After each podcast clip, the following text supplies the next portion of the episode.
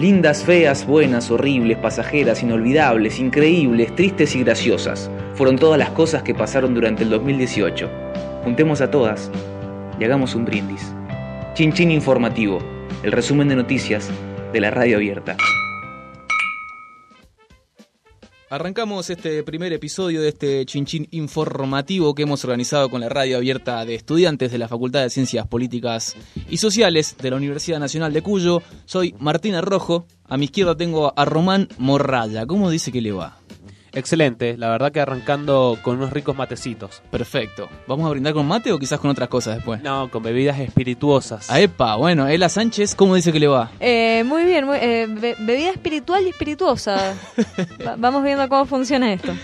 Te diríamos buenos días, buenas tardes, buenas noches, pero no sabemos en qué momento escucharás este podcast, así que no vale la pena decirlo, qué temperatura hace, qué día, dónde estamos, no interesa, me parece. Decimos hola y espero que estamos, estés pasando un buen momento. Claro. Eso, que sea un buen momento. Y que vamos a resumir o tratar de resumir eh, quizás lo más trascendental de este 2018. Lo vamos a dividir por temáticas en este primer episodio. Vamos a tocar las temáticas de universidad, todo lo que tiene que ver con la Universidad Nacional de Cuyo, género y deporte. Empezamos con la universidad, Romancito. ¿Qué tenés por ahí? En la universidad, en el segundo cuatrimestre del año, de este año, se generó un conflicto docente que trascendió solo lo salarial, sino que era sobre la partida presupuestaria. Se dio en todo, lo, lo notable es que se dio en todo el país, en muchísimas universidades del país se tomaron rectorados, facultades.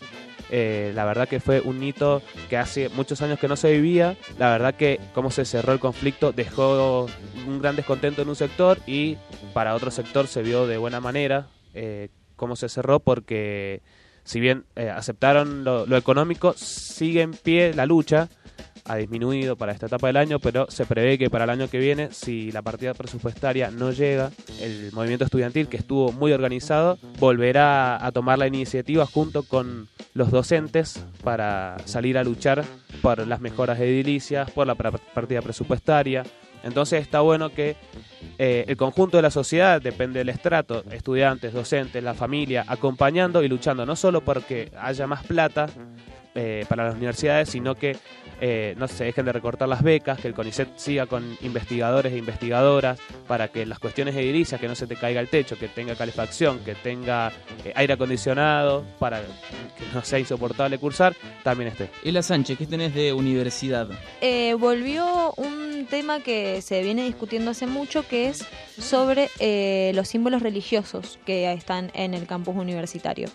Eh, en este contexto de tomas, eh, un grupo de alumnos deciden bajar la imagen de la Virgen que está en la entrada del campus, entre otras imágenes eh, del catolicismo. Se generó una gran polémica, ya que por un lado teníamos al rector Pisi hablando de que la separación del Estado de la Iglesia es algo que está sucediendo, algo que se está discutiendo y que la universidad no puede estar exenta de, de esta discusión, pero le pareció eh, un acto violento que sacaran la imagen sin que eh, hubiese un consenso y sin una discusión previa.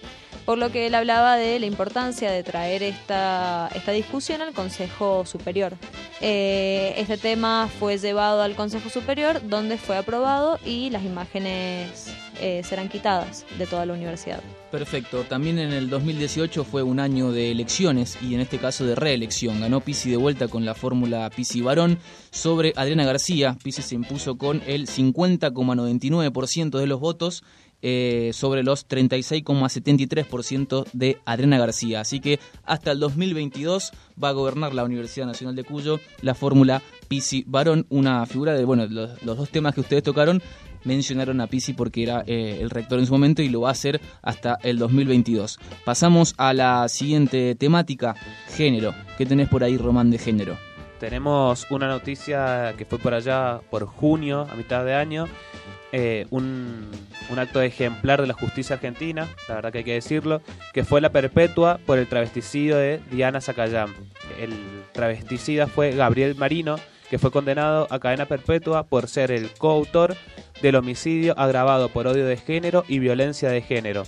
Lo dictaminó el Tribunal Oral Criminal número 4 de la Ciudad de Buenos Aires. Está bueno marcarlo por, por quien fue partícipe de esta histórica sanción. Diana Zacayán rápidamente era una militante de los derechos humanos que, quien fue asesinada por 13 puñaladas en su barrio de Flores en octubre del 2015.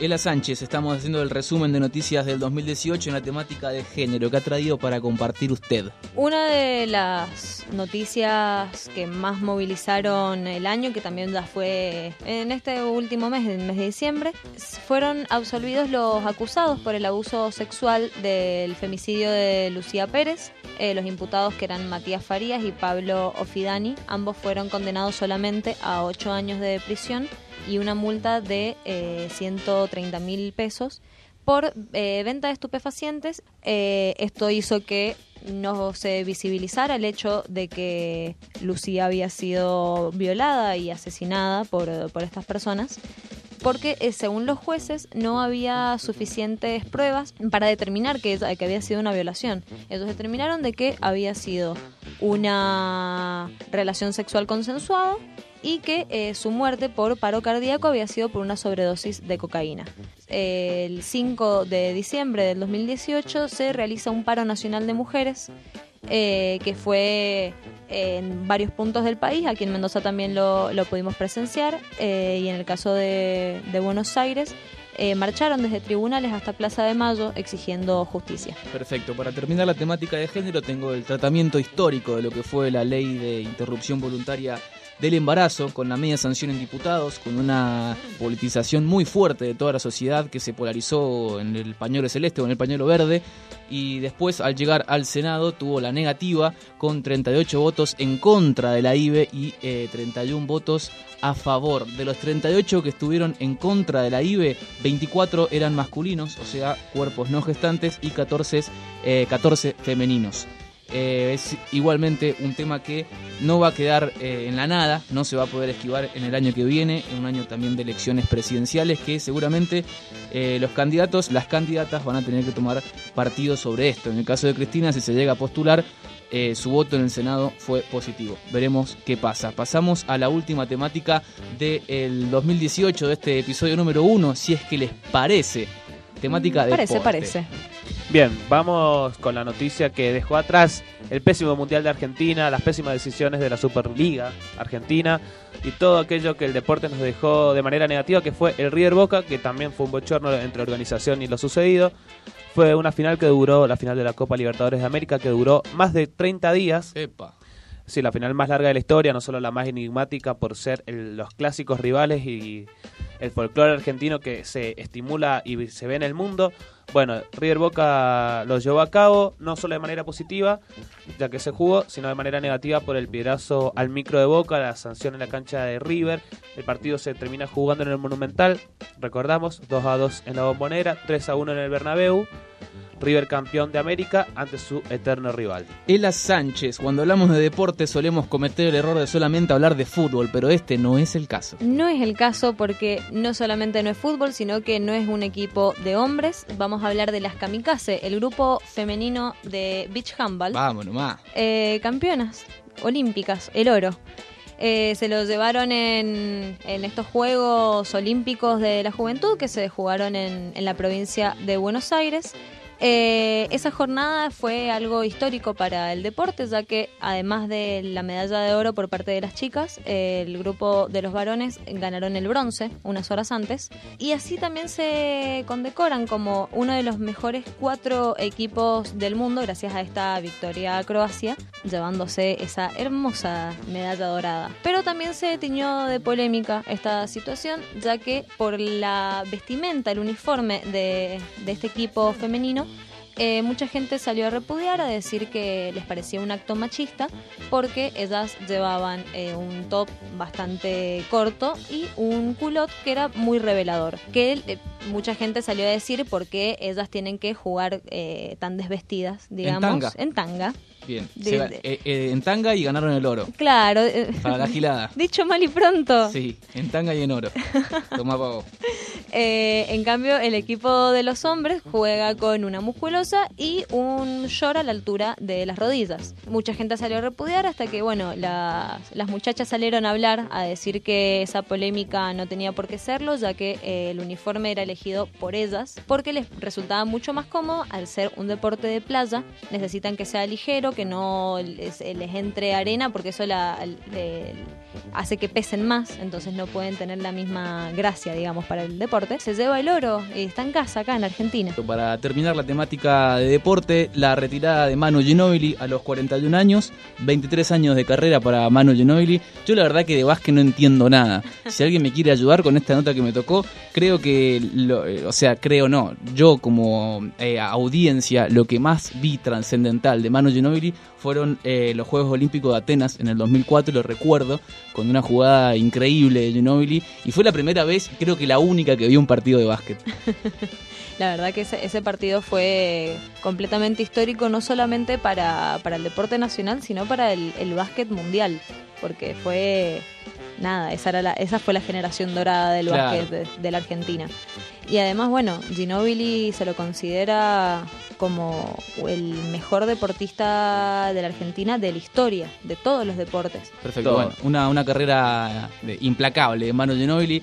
Eh, cerramos este primer episodio y tenemos que brindar. Vamos a brindar con un Fernet y tenemos que armarlo al Fernet. Teóricamente es 30% de Fernet, eh, 70% de coca y algunos hielos para enfriar el trago. Estamos en el verano y tiene que estar fresco porque si no Es necesario. queda medio bajón el trago.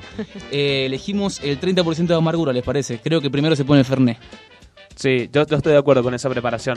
El 30% de amargura eh, decidimos que sea lo que ocurrió con el, el conflicto docente, como fue denominado, pero bien explayamos de que no fue solo docente, eh, ya que la partida presupuestaria eh, a priori el año siguiente no trae mejoras, no vemos de que vayan a haber mejoras, sino al contrario, retrocesos, lo cual lo vemos en en- de vuelta, en cuestiones edilicias, en cuestiones de becas, se recorta el personal, se recortan eh, las becas para poder investigar, para poder estudiar, de vuelta se da un proceso por estas políticas de fuga de cerebros, que ya lo hemos vivido en el país, entonces creemos que esto eh, es, es bastante amargo. La noticia dulce podría ser eh, el aborto, porque se instala en la agenda temática y va a ser algo, como decíamos recién, que no se va a poder esquivar en el 2019, así que creo que por ese lado es dulce y bueno, la organización que desató en todas la- las mujeres y toda la, la disidencia.